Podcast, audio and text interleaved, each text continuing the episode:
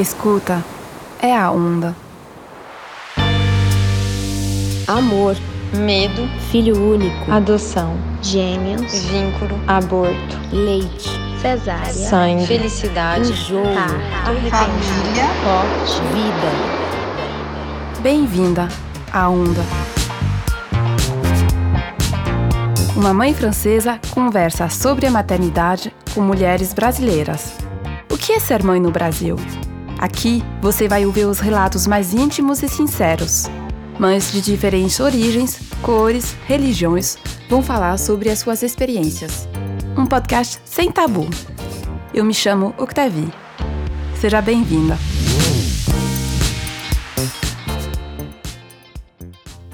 A série de microcastes faz parte do movimento Fala Mãe, um movimento contra a solidão materna. Faça também parte desse movimento. Acesse o nosso Instagram onda.podcast e compartilhe o manifesto. Graças ao diálogo, nunca estamos sozinhas. Hoje eu recebo Luísa Vol. Oi, Luísa. Por favor, você poderia se apresentar, me falar o seu nome, a sua idade, de onde você é, com o que você trabalha e quem são os membros da sua família? Quantos anos tem o seu filho? Oi, gente, muito prazer. Meu nome é Luísa Vol, eu sou sócia e diretora criativa da Contente.vc, uma plataforma e uma comunidade que promove mais bem-estar na internet e na vida. Eu sou mãe de um menininho adorável de 3 anos chamado Tom, mineira de Belo Horizonte, mas moro em São Paulo há mais de 10 anos, aqui é a minha casa, e eu tenho 40 anos. E como surgiu o desejo de ter um filho? Eu sempre acreditei que a maternidade era a maior aventura humana na Terra. E eu sou uma grande entusiasta de viver tudo o que há para viver. Sou muito curiosa com a vida. Eu acho que essa é a minha característica número um. Então, o desejo de ter um filho e de experimentar todas essas sensações e de formar uma família, de trilhar esse caminho, de cuidar de uma infância, sempre fez parte da minha vida. Não era algo que, se eu não realizasse, eu sentiria que eu estaria incompleta eu conseguia contemplar também uma vida sem filhos, que eu acho que pode ser também perfeitamente adorável, mas eu sou muito grata que a maternidade aconteceu na minha vida. A maternidade mudou a sua relação com o tempo? Em que sentido?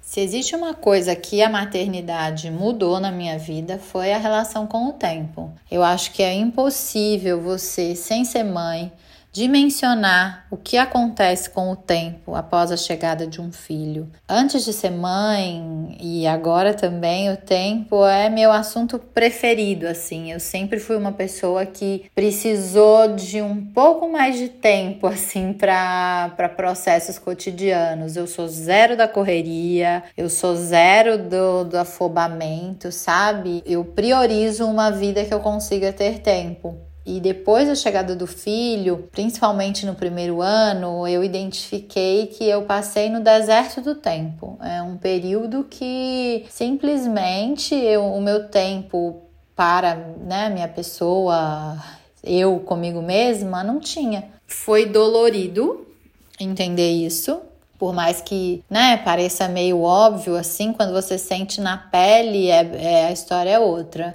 E aos poucos eu fui me reencontrando com o tempo por várias fases diferentes. Tanto quanto o meu filho começou a crescer, então eu comecei a resgatar alguns espaços de tempo, aquilo começou a me fazer muito bem. E uma segunda transição super importante foi quando eu me separei. E aí eu comecei a fazer a guarda compartilhada com o pai do meu filho. A gente divide, a gente tem um regime de divisão de tempo que cada um fica 50% do tempo com o filho. Então isso quer dizer que metade do meu tempo eu estou com meu filho e a outra metade não. Isso mudou tudo para mim. Então hoje eu posso dizer que para mim, é, como mulher e como mãe, eu vivo uma medida aqui na minha vida, né? Meu caso tem muitos recortes aqui de todos os tipos, então é, sempre gosto de, fazer esse disclaimer, né? Isso não é o caso para todas as mulheres, mas para mim eu encontrei uma medida que parece ideal, sabe? Que eu consigo tanto me dedicar é, ao meu filho com muita energia, intenção e vontade quando eu estou com ele e fazer o mesmo para meus projetos, meus amigos, meus amores quando eu estou sem ele. Então, estou vivendo essa relação, mas mudou completamente. Assim, hoje tem uma valorização do tempo que eu achava que eu tinha, mas eu não tinha não. E uma coisa que some depois que a gente tem filho é o tédio. Tédio entra em extinção, gente. Você não sente tédio mais não. Sempre ouvimos que filhos podem ser bombas detonadoras de amizade. É possível manter as amizades antigas, principalmente com amigas que não são mãe? A chegada de um novo ser no mundo é algo tão radical, é uma coisa espetacular, é, uma, é de uma grandeza de outra ordem, né? É uma pessoa que não existia ela brota do nada, né? Em contextos pré-existentes e ela precisa de um nível de cuidado que suga praticamente todo o tempo, né, dos seus cuidadores.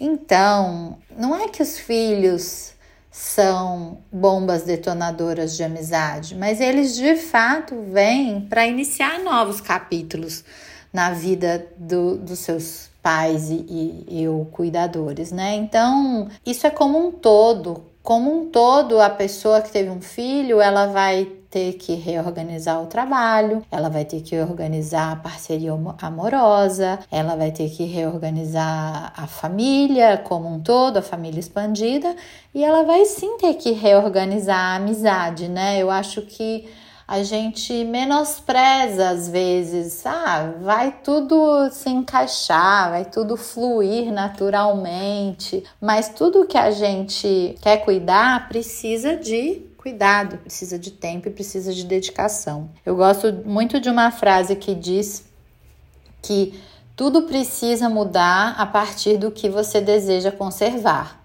Então, quando a gente pensa, né, será que dá para ter tudo? Muitas vezes até dá, mas não ao mesmo tempo. Então, eu acho muito natural que no início da vida de um bebê, as mães, os pais se preparem para um período que você não vai ter tempo, você não vai ter energia para dedicar o mesmo tanto que você dedicava às suas amizades pré-filhos, né? Mas sim, é possível, claro que é possível. Mas relação é uma via de mão dupla. Então você vai precisar ver né, onde tem interesse, onde tem vontade de reconstruir laços, porque você já não é mais a mesma. Você também atravessou esse portal, né? Você agora, além de amiga, também é mãe. Você tem uma nova gama de interesses e, e coisas para conversar. Então, você e a sua amizade vai, vai ter que ter um processo de reconhecer e isso sim pode ser muito bonito. Eu consegui fazer isso com algumas amigas. A gente foi tecendo novos laços e foi uma das coisas mais lindas assim de ver não só a relação delas comigo, mas a relação delas com o meu filho, né? Então a gente tem os momentos que é que somos só nós e tem os momentos com ele. E nesse flow a gente vai criando e engrandecendo essa amizade. Será que é possível ter tempo para novas amizades quando passamos a maternar? 100% é possível, mas eu vou relembrar de novo essa frase que na verdade eu acho ela muito útil e ela me ajuda muito na minha vida, que é tudo precisa mudar a partir do que você deseja conservar. É, se novas amizades é algo que você deseja conservar, você vai ter que garimpar esse espaço na sua agenda. Eu brinco com as minhas amigas que são casadas e têm filhos que seria muito positivo se mais casais trouxessem um pouco mais da dinâmica da guarda compartilhada para a vida em casal, porque realmente o tempo se esvai, né? E quando a gente tá sempre no contexto da família, sobra pouco tempo para outra coisa, assim. Eu agora pós separação, eu vejo que a minha vida tá muito mais equilibrada, assim, de tempo para trabalho, amizade, viagem e, e, maternar, e eu me sinto é, mais nutrida de outras fontes também. Cada pessoa, cada mulher, cada mãe é, é de um jeito, mas eu acho muito positivo, assim, você tentar buscar esse espaço para novas amizades. No meu caso, eu fui atrás de novas amizades, eu acredito muito em fazer amizades e eu ativamente busquei isso na minha vida e isso aconteceu de um jeito muito especial. Hoje eu tenho novas amigas é, desde que me tornei mãe que parecem que são amigas de uma vida inteira, com o esforço das duas partes envolvidas, sabe? De abrir o tempo para isso. Sei que isso só foi possível porque a gente deixou de fazer algumas outras coisas. Então, se isso é algo que você deseja conservar, outras coisas vão ter que mudar. Quais coisas serão essas? Muito obrigada, Luísa. Beijo. Chegamos ao fim desse episódio. Espero que você tenha gostado. Você pode apoiar a Onda enviando o episódio para sua amiga, irmã, mãe ou dando cinco estrelinhas. E não esquece de seguir a Onda no Instagram, onda.podcast. Até a próxima Onda!